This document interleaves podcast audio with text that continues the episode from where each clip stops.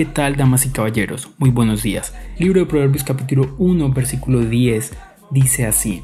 Hijo mío, si los pecadores quieren engatusarte, dales la espalda. Y continúa diciendo varios planes o describiendo varios planes durante los siguientes versículos. El tema de hoy lo he llamado Dime con quién andas y tres puntos suspensivos. Y lo interesante aquí es que eh, Salomón está haciendo una advertencia a su hijo o a quien es el destinatario original de esta carta o de estos dichos. Lo que le dice es pilas con los pecadores que te van a invitar o que te van a convencer de hacer el mal.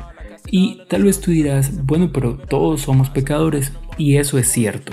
Solo que quiero decirte que hay una diferencia entre quienes pecan cómodos con ello y quienes ocasionalmente lo hacemos y estamos incómodos con ellos. Todos estamos viviendo una batalla contra el pecado. Yo también vivo una batalla contra el pecado y cuando caigo estoy muy enfadado, estoy triste porque siento que he fallado, que he caído. No obstante, conozco muchas personas que están continuamente en el pecado y están cómodos con ello.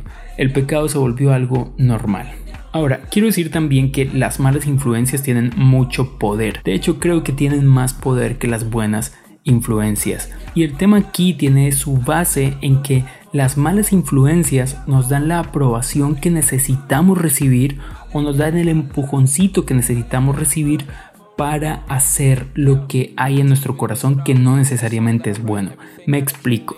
Si yo tengo un problema con mi esposa y tengo un amigo que me está aconsejando y ese amigo ama a Dios, me va a decir, mira, arregla el problema con tu esposa. Pero si tengo una mala influencia, lo que me va a decir es que va a ratificar lo que seguramente hay en mi corazón.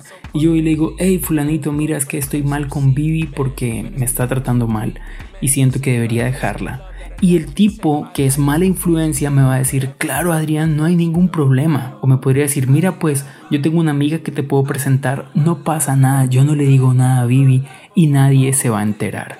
El tema aquí es pilas con las personas con las que estamos andando porque nadie nos obliga a seguirle. Sin embargo, nosotros seguimos las malas influencias por nuestra propia voluntad. Y lo último que quiero decir es, escucha lo que quieren decir y no lo que dicen únicamente. Escucha que cuando ellos dicen vamos a divertirnos no hay problema, lo que en realidad están diciendo es vamos, démosle rienda suelta a nuestros deseos naturales y olvidémonos de glorificar a Dios. Este fue nuestro devocional del día de hoy, espero que estés súper bien, que Dios te bendiga y que tengas un feliz día. Chao pues.